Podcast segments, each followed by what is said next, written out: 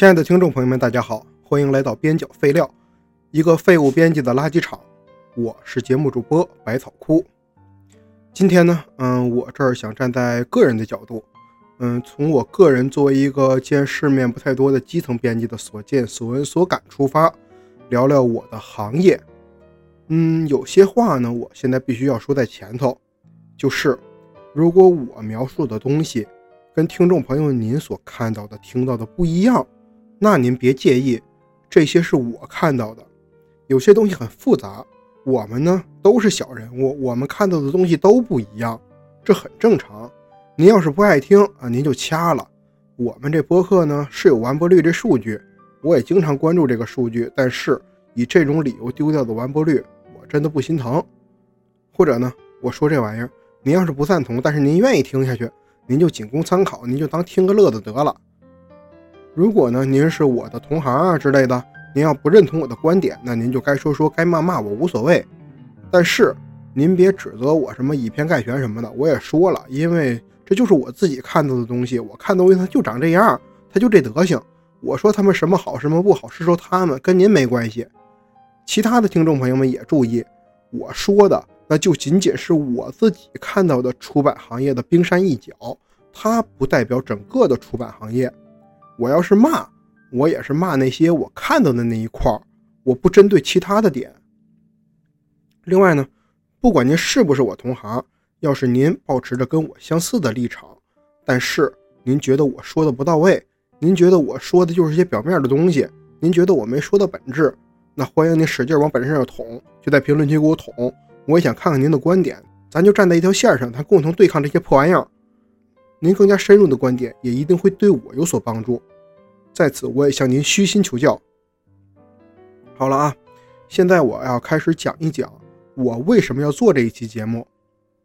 去年呢，在我辞职之后，嗯，就是我在一家非常重营销的童书公司辞职之后，啊，具体我在那家公司的这个工作体验，大家可以去听听我的第十二期节目，我有提到过啊，不听也没事儿，一会儿我会简单概括一下。反正从那儿辞职之后，我就想做一件这样类似的事儿了。我也跟我很多朋友说过这个事儿，也问了他们的想法，问他们觉得这个事儿可不可行。那当时我想做什么事儿啊？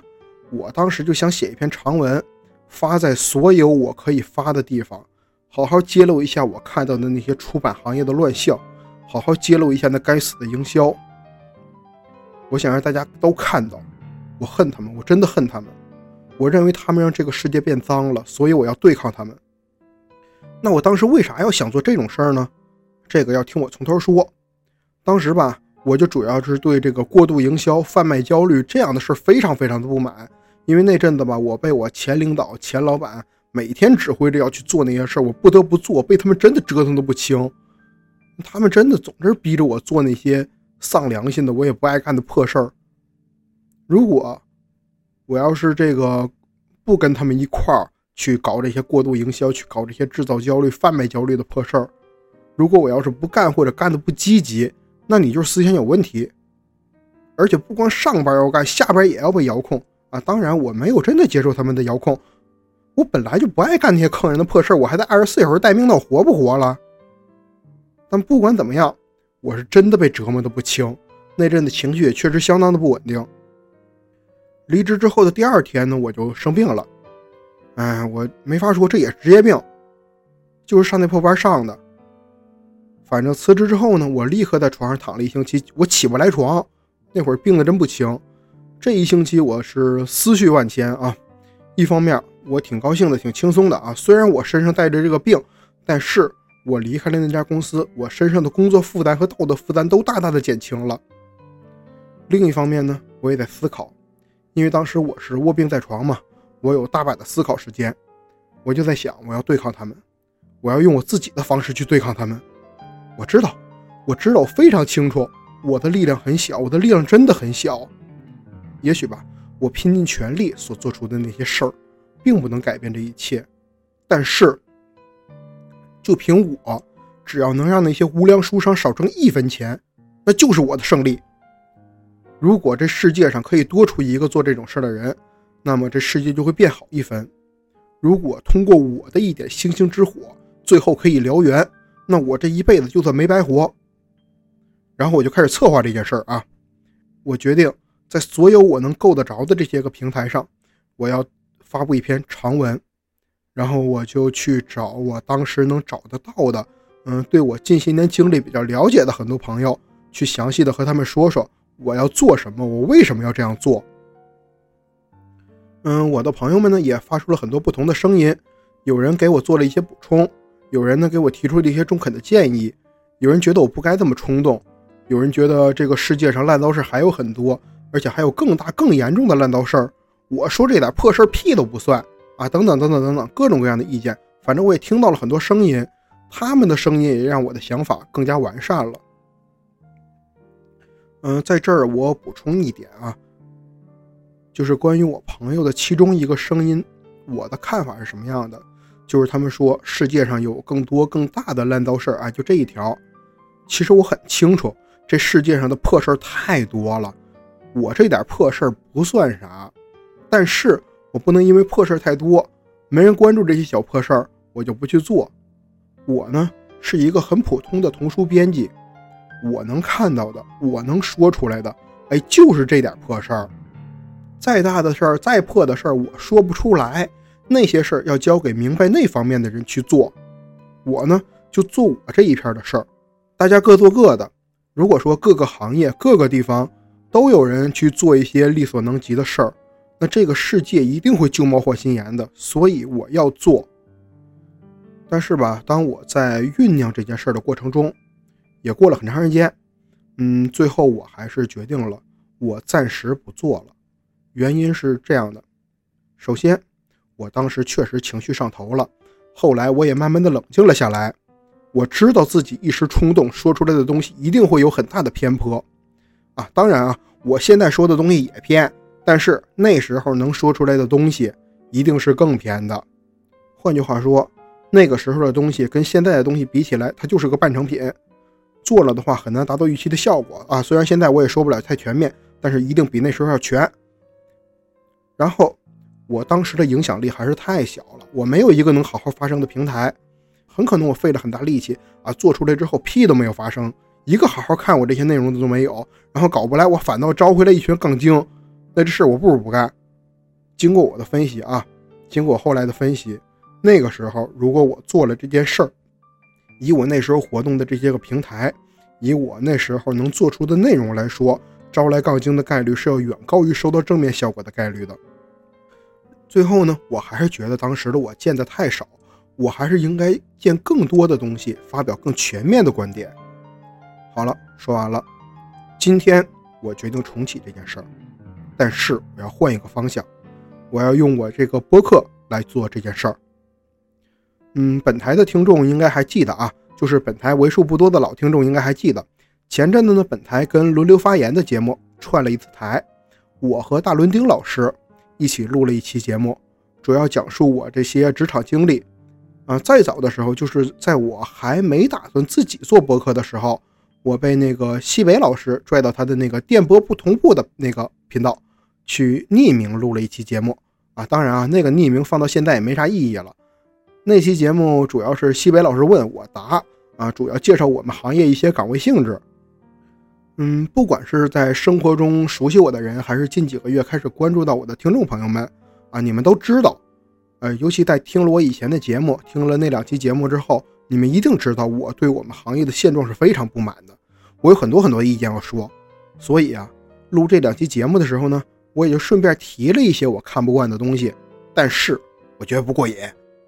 那两期节目毕竟是以我为主的，他不是专门说那些东西的，所以我觉得不过瘾。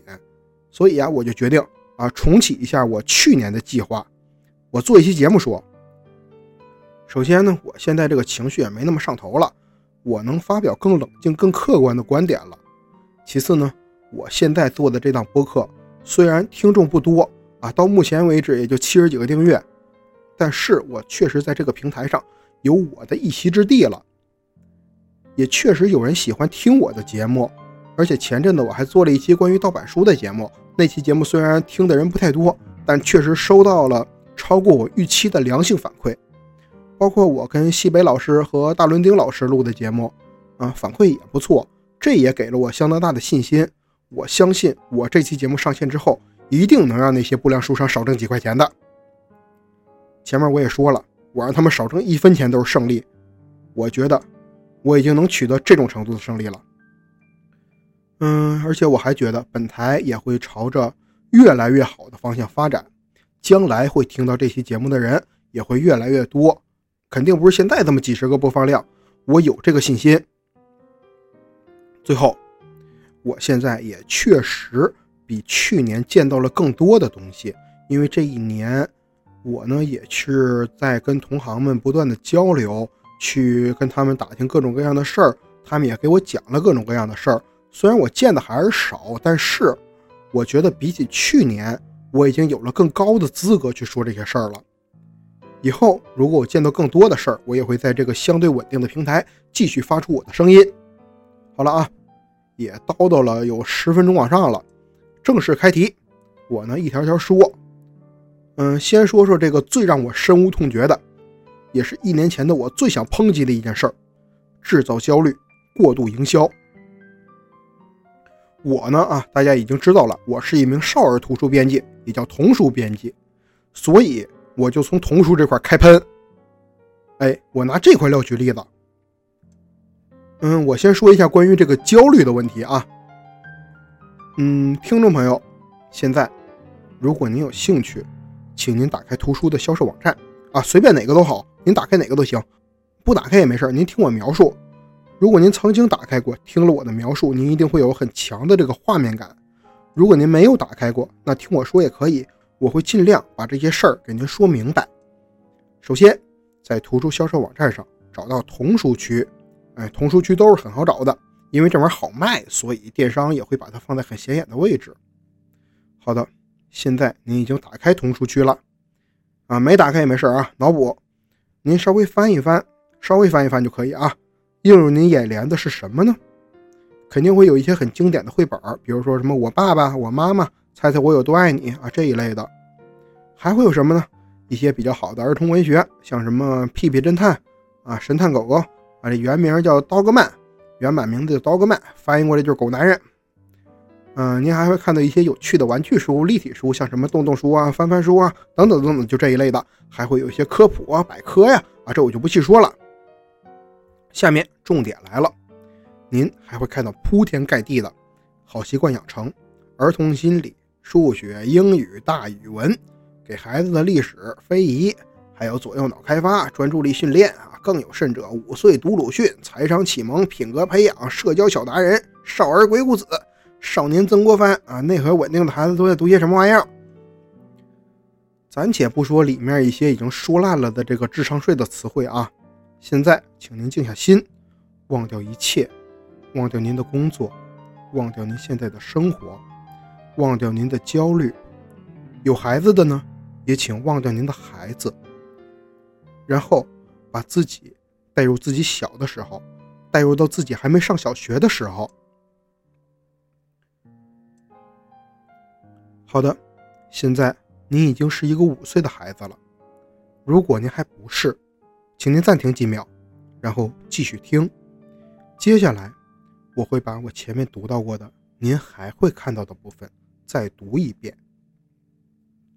好习惯养成、儿童心理、数学、大语文、英语、给孩子的历史、非遗、左右脑开发、专注力训练、五岁读鲁迅、财商启蒙、品格培养。社交小达人，少儿鬼谷子，少年曾国藩，内核稳定的孩子都在读些什么？现在，请您思考一个问题：您自己作为一个五岁的孩子，您想看这些东西吗？您是更愿意看这些东西，还是更愿意读一本单纯的绘本，读一个单纯的故事？您是更愿意看这些东西？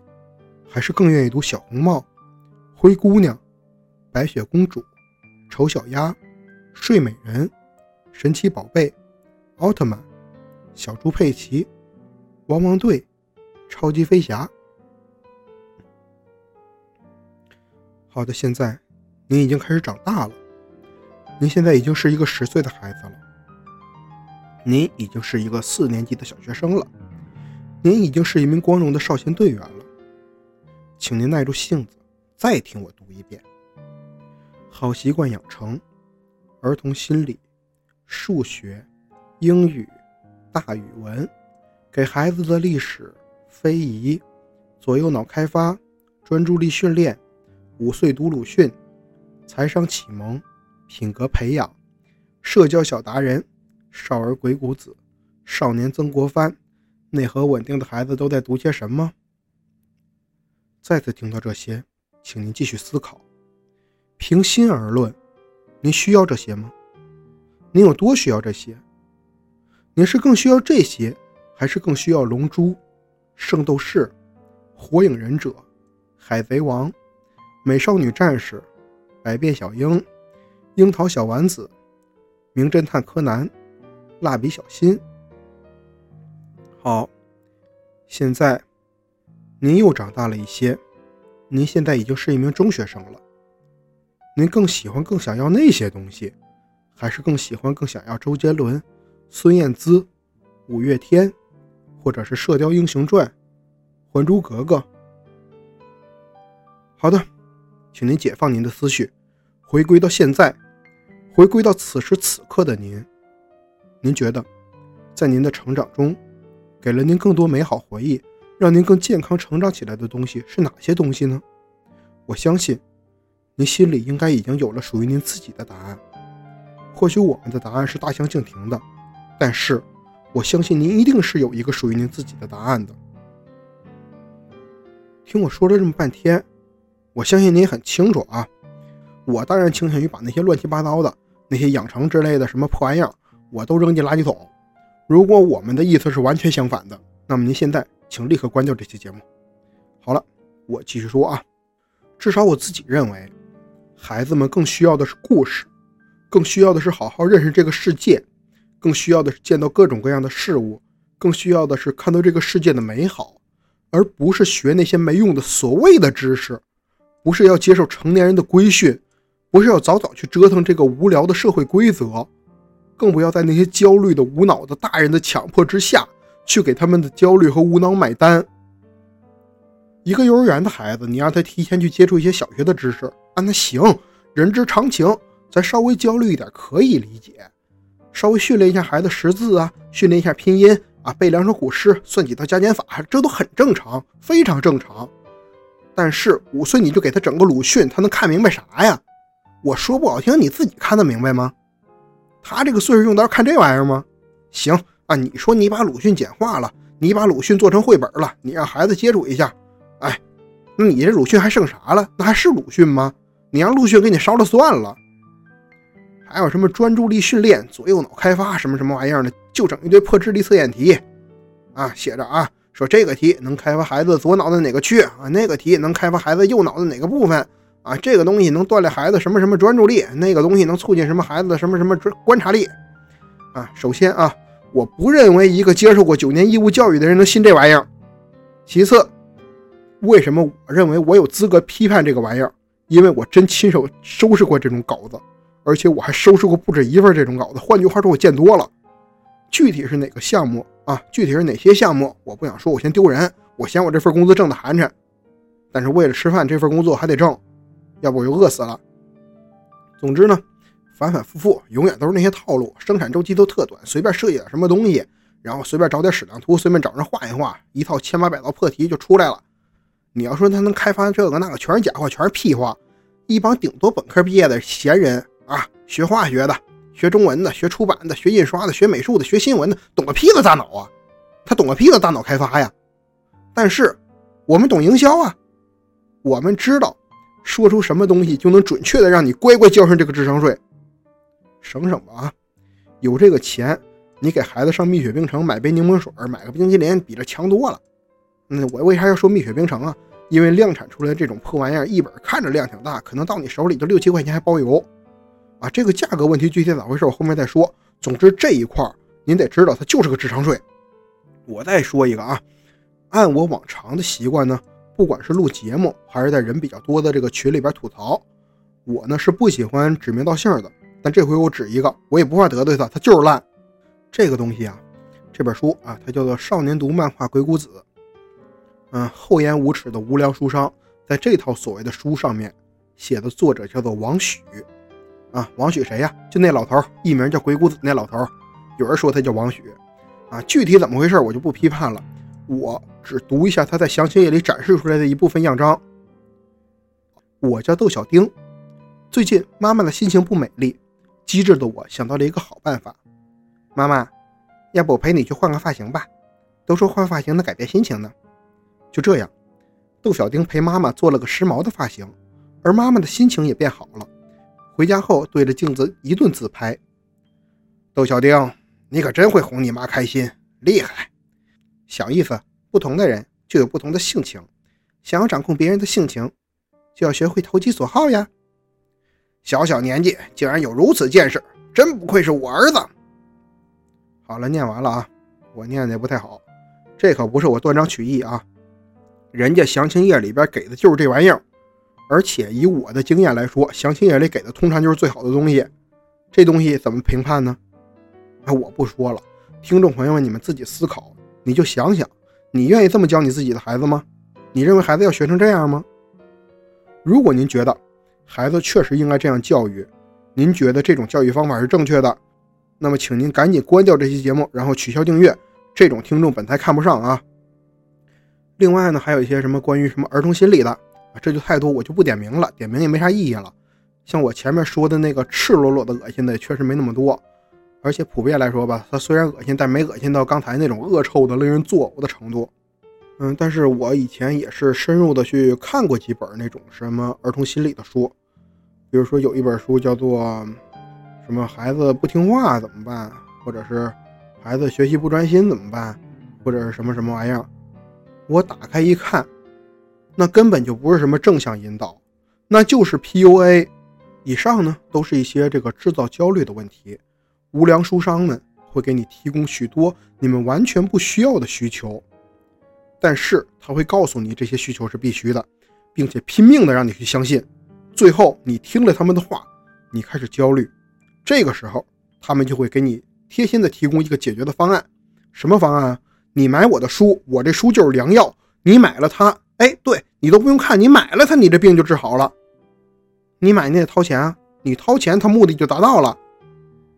当然啊，你可以说这些只是贩卖焦虑，它算不上是制造焦虑。确实这么说是有道理的。书商他确实不是这些焦虑、这些概念真正的源头。老早做出这些破事的人，把这些东西推广出去的人。最早最早的他不是做书的人，但是不可否认，哪怕是在一开始，书商也是有参与的。他们会帮这些真正站在源头的人出书，书一出来，就自然会有更多的人相信，因为人就是容易迷信书本。当他们制造出这些概念并出书之后，书商们呢也获得了不小的利益，然后书商们就会在这条跑道上和那些早就丧了良心的人一起出卖自己的良心，来换取一些利益。具体到现在的这个少儿图书的这块地上啊，我是实际参与过营销的，而且是很深度的参与过很过分的营销。他们给你们传达那些概念、那些需求，我可以很负责任的说，就是张口就来，不是你们需要什么他们说什么，而是他们需要你们听什么他们才会说什么。他们和你们说什么，他们展示给你们看什么，完全就不是为了给你们带来什么，他们只是关心什么东西能鼓了他们的腰包。作为读者，你们只是那些唯利是图的商人赚钱的工具。当然啊，我不能一棒子打死有情怀的、为读者真心着想的书商编辑也为数不少。但是这期节目我这个主旨毕竟是批判，如果我的言辞比较激烈，引起了一些人的不适，那么请大家稍微的多多包涵一下。我再说一说一些典型的、简单的营销套路，顺便说一些简单的鉴别方法啊。我不会太深说，点到为止。然后呢，我可能说的有点乱，哎，大家还是多多包涵。因为现在还是以电商为主嘛，咱就说这些图书的详情页，我就从这块入手。首先呢，啊，感谢一下广告法，广告法不让说什么最呀，不让说什么第一呀，不让说这类词语，极限词。所以呢，在电商平台，他们也多多少少的收敛了点，要不然是本书都最佳了。详情页是什么结构呢？啊，大概呢，它有一个标题，然后标题底下有广告语，或者标题上面有广告语，下面呢介绍一些关于这本书的内容，然后罗列一些卖点，也有可能呢是根据这些一些内文里的内容来佐证这些个卖点啊，大概就这么个事儿。当然啊，是个宣传语里面那都是带着夸张成分的，硬要说绝大多数都有问题啊，这么说也没啥意义。其实啊，接下来我呢，我就稍微给大家说一下一些一定要避坑的详情页，咱过滤一些特别过分的东西。这个规则呢，也适用于其他的宣传平台啊，大家灵活运用。我这就举例子，然后我就不多说了。好，下面我分点说啊。一，详情页本身看着特庸俗、特丑，内容引起您不适的啊，比如说我刚才提的那个鬼谷子啊，这咱不多说，大家都懂。二，如果您看到这个详情页里面没有提供任何的试读或者样章，在详情页里面没有通过任何方式展现出这本书的内容，或者说有些字儿多或者页数多的书。他就给了一前言，给了一序，连目录都没放。哎，这说明了什么？说明他拿不出手，他不敢放。咱想想，他要是那么好的东西啊，编辑和营销人员能舍不得拿出来吗？不可能。我要做好东西，我巴不得跟全世界显摆呢，对不对？三，这条和上一条接着呢，逻辑上也是一致的。嗯，但是需要读者呢花费更多的功夫去甄别。如果说这套书啊，体量稍微大一点的啊。像有些童书动辄几十上百册，它的这个详情页，它的其他平台的营销文案，像什么小红书啊、抖音、微博、微信公众号这些，甚至一些读者评论啊，对，还有读者评论呢啊，因为呢，众所周知，电商这块它是存在刷单刷评论这种现象的。就是如果说这套书的体量比较大，但是你通过这些平台，通过所有的平台看到的所有宣传，哎，都只有那么几页。哎，都只有那么有限的几页，那好，你可以确定了，这套书就这么几页是拿得出手的。当然啊，如果说它体量小，就一个几十页的小绘本，那确实就只能给你放那么几页，再放多全漏了，你还买它干嘛呀？四，假如啊，我说假如您看到这个详情页设计非常非常的精美啊，各方面都非常非常的精美，再看一眼他给的那个样章，这个美术水平远不如详情页啊，那算了吧。他宣传的夸张程度可想而知。五，如果一本书的宣传里面着重介绍的是什么什么功能性，着重介绍的是什么什么作者插画师的履历，着重介绍书外的东西，嗯，那这套书的内容呢，他就没咋涉及，甚至呢只字未提，他只说这些功能，他只说你这套书可以给他带来什么，里边内容他一点都没说。好的，还是第二条那个逻辑，它就是废纸。嗯，我大概就说那么多啊，点到为止。大家知道啊，坑人的多，哎，这就行了。哎呀，这也聊了半个小时了啊。我再说一个比较大的问题，再剩下的呢就是那些零零碎碎的东西了。我也不会单做节目说他们了。嗯，以后其他期的节目我就换感话提到那儿了，我就提一嘴。OK，那这个大问题是什么呀？是劣质书。前阵子呀，我说了一期关于盗版书的问题。嗯，录那期节目时候我就提过，我说呀，说盗版书存在相当严重的质量问题，但是这不代表正版书就没有这些问题。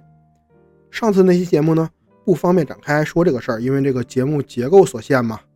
当时呢，我也答应了大伙，我说我要说这个事儿。今天呢，我来兑现承诺。咱先做一个引子啊，直接突兀的进入这个话题也不太好。就说如果你平时。会在比较传统的那几个电商平台买书啊，对啊，我指的就是京东、当当、淘宝啊这些，天猫什么的。嗯，在浏览这个货架的时候，您一定会看到一个非常典型的标签，而且再往下翻，这个标签肯定会出现不止一次。那么这个标签是什么呢？它叫做抖音同款。抖音这个平台大家都很清楚啊，下沉非常严重。当然，我并不反对图书的适度下沉，谁都有读书的权利。但是有时候下沉的太过分了，去迎合一些过于低俗的东西，那么它就不配作为一本书出现在这个世界上。你要是这会儿跟我说说你凭什么定义什么是低俗，什么是高雅？行了，别抬杠，我告诉大伙儿怎么判断，就是啊，如果您听到这儿了，听到我讲到这儿，你要是急了，那你就是低俗。说回这个抖音同款啊，抖音同款通常都是些什么东西呢？先说一些成人书吧。通常就是一些什么成功学、鸡汤，什么高手控局，什么洛克菲勒，还什么伪文青文学啊，等等等等等等。总之呢，就是一些包装的人五人六的所谓成功人士，还有一些格调类似于什么“铁马是你，冰河也是你”的所谓的文学。嗯，至于儿童图书这方面，往往就是什么专注力训练、什么数迷宫、什么数独、什么智力游戏、什么小破故事、什么什么各种各样的破漫画。这些东西有一个共同特点，就是便宜。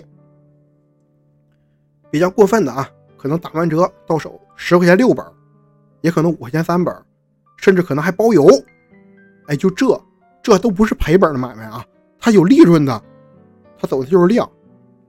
现在，请听众朋友们动用你自己聪明的脚趾头思考一下，用膝盖也行啊。这东西为啥能赚钱？你看啊，这个卖书嘛，它一定是有仓储和物流成本的。这个量大了之后可以省一点儿，你量大了之后，物流公司肯定会给你点优惠，但这个也不少了，他给你优惠他也不少了，这钱不少。所以呢，这说明什么呀？说明他们的生产成本是极低的。为什么低呀？最直观的事儿啊，纸不好，就用最差的纸。有的那些个玩意儿，那个纸质能不能赶上那个少年账嘛都不好说，能不能赶上你家擦屁股纸都不好说。它的那个编撰成本呢，编辑成本也很低。我们编辑都是有工资的啊，我们不是白干活。虽然我们工资低，但是加上这个社保、公积金啥的，包括这个企业的人力成本，一个月咋说一个人怎么也万八块了。还有什么销售的工资和提成啊，还有管理层的那些工资，还有老板自己剩下那点钱，那一个月也不少呢。再加上什么稿酬啊什么的，一本正经书这方面真的不少花钱。所以啊，它这个编辑周期必然非常的短。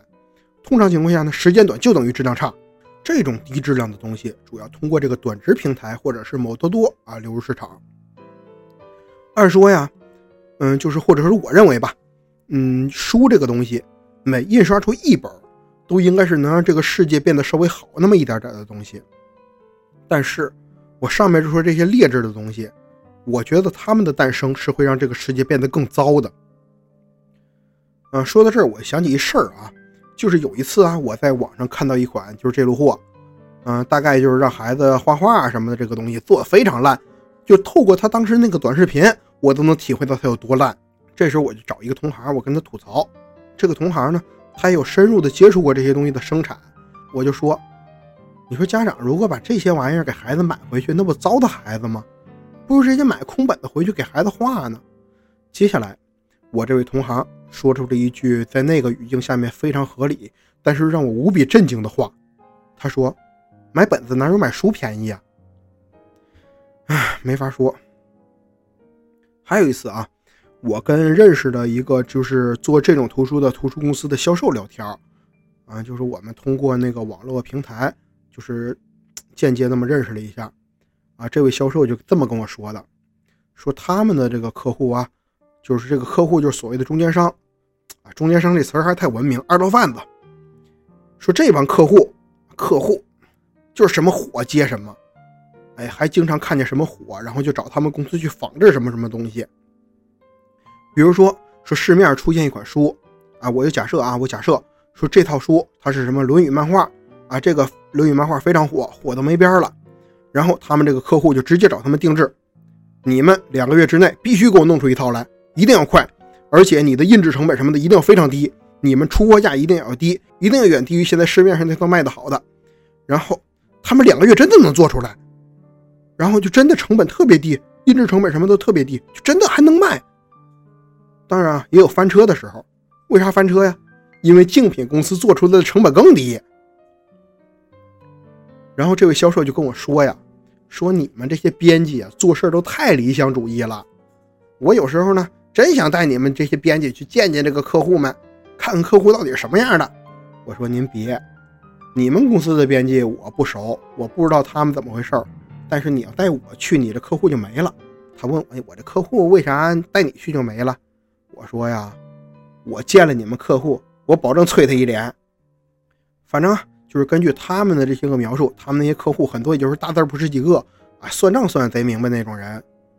可能是我这人极端点吧。我认为这种人不配卖书，他们只是在糟蹋这个文化产业。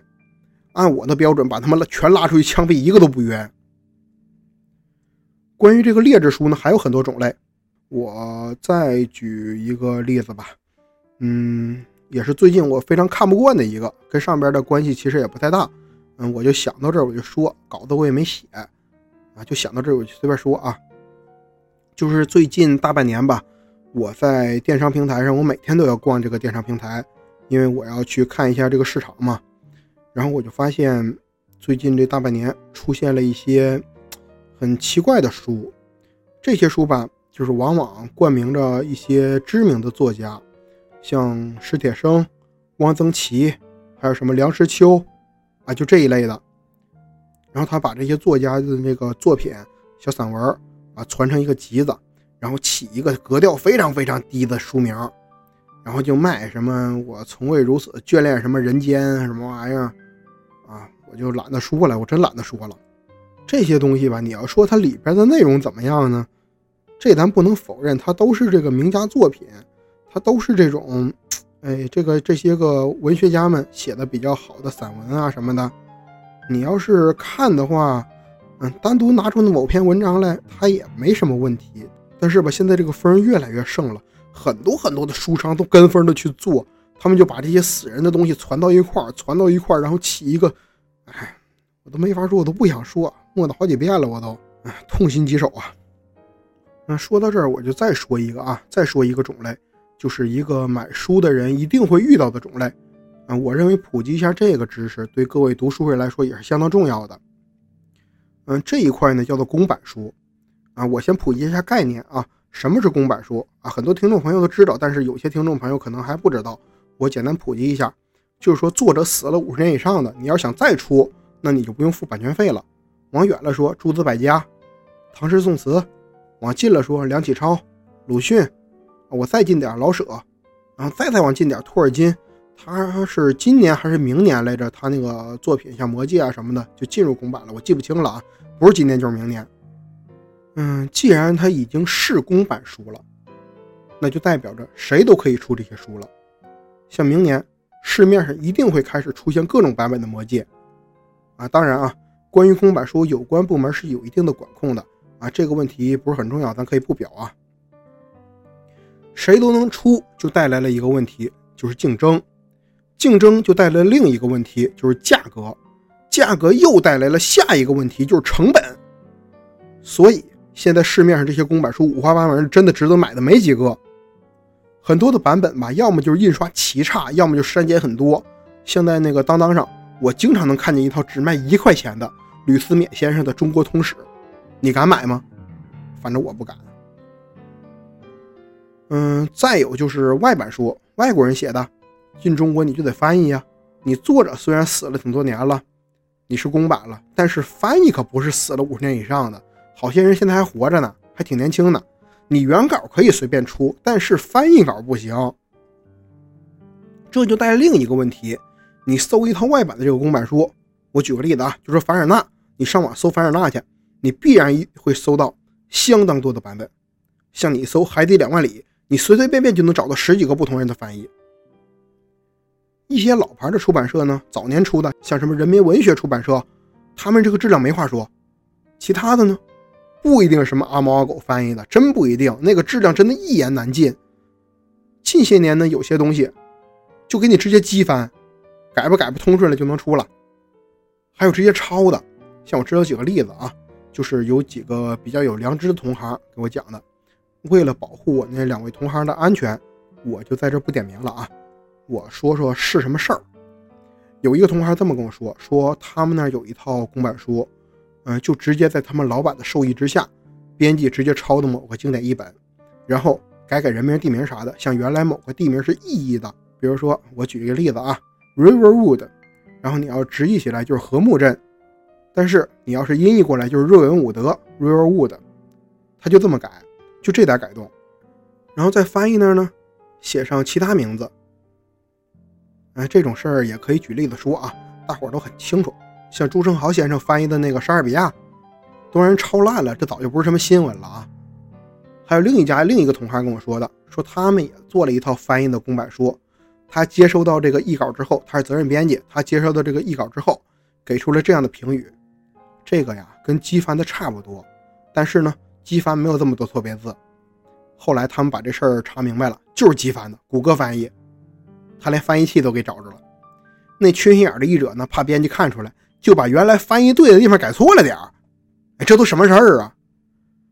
果然啊，仁者见仁，智者见智，傻子看谁都觉得都是跟他一样的二百五。还有些啊，就是他瞄准了这个中小学生需要批量购买公版书这件事儿这说起来简单，就是语文课本上推荐内容呗，然后就组套大量出，还贴心的按年级给组套了。一到寒暑假，那那些玩意儿都卖疯了。如果您也有孩子，这东西留到您孩子手里被当成好东西看，您忍心吗？这事儿吧，要说避坑什么的也好办，你就挑大社的，挑老的一本买。一本太多的这个书呢，通常来说越新的它越不靠谱。像人民文学出版社啊，对我总提这个人民文学出版社，它的一本不一定是最好的，但是它绝对能满足大多数人的需求。而且我这么一提，大家记住了，直接去那儿找也方便找。呃，它呢绝对不会出现大量的低级错误，也绝对不会出现什么非常离谱的删改。一些像什么图书公司近些年也出的什么名著啊什么的，嗯，有的就是别买，有的千万别买，买就是坑。说图书公司啊，我再给大家普及一下这个概念，就是咱国内吧有几百家出版社，出版社它都是国企，理论上呢只有出版社有出书的资格。但是吧，现在国内也有大量的这个民营的出版商，他们会以合作出版的名义啊，通过出版社来出这些书啊，具体是怎么个合作法，我不能说，我说出来会被人杀掉的。一般呢。他们都会在书上印上自己的商标，比较有名的像新经典啊、读客呀、后浪啊，这些都是民营的出版公司。嗯，图书公司呢也不都是不好的啊，像新经典他们就出了那个《百年孤独》嘛。嗯，也有些这个出版社有自己的品牌，有自己的分公司什么的。我举几个有名的例子啊，像社会科学文献出版社，他们有甲骨文这个品牌；像译林出版社，他们有方尖碑这个品牌。你单看封皮，你要没有经验的话，你要对这行一窍不通，也不能完全看出它是不是民营公司出的。反正唯一的方法就是百度。你买之前，你可以百度查查这个品牌是民营的品牌还是这个出版社自己的品牌。我为啥说这个呢？还是避坑。我刚说了啊，民营公司是有好的，当然也有大量不好的。嗯，我就以经典名著举例啊。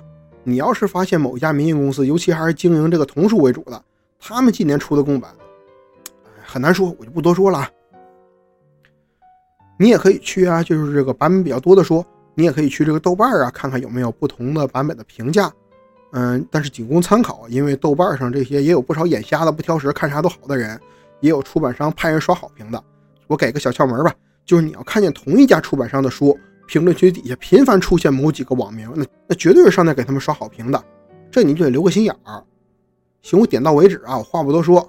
我这节目时长也差不多了，我一录单口的，不不可能跟人家那个跟宇宙结婚似的，动不动两三个小时、五六个小时，我我做不动那些。今天呢，主要就是给大家点到为止的批判一下，嗯，大家呢仅供参考。我也给大家适当讲了一些，也适当的避了避雷。用史蒂芬老师的话来说吧，你爽了吗？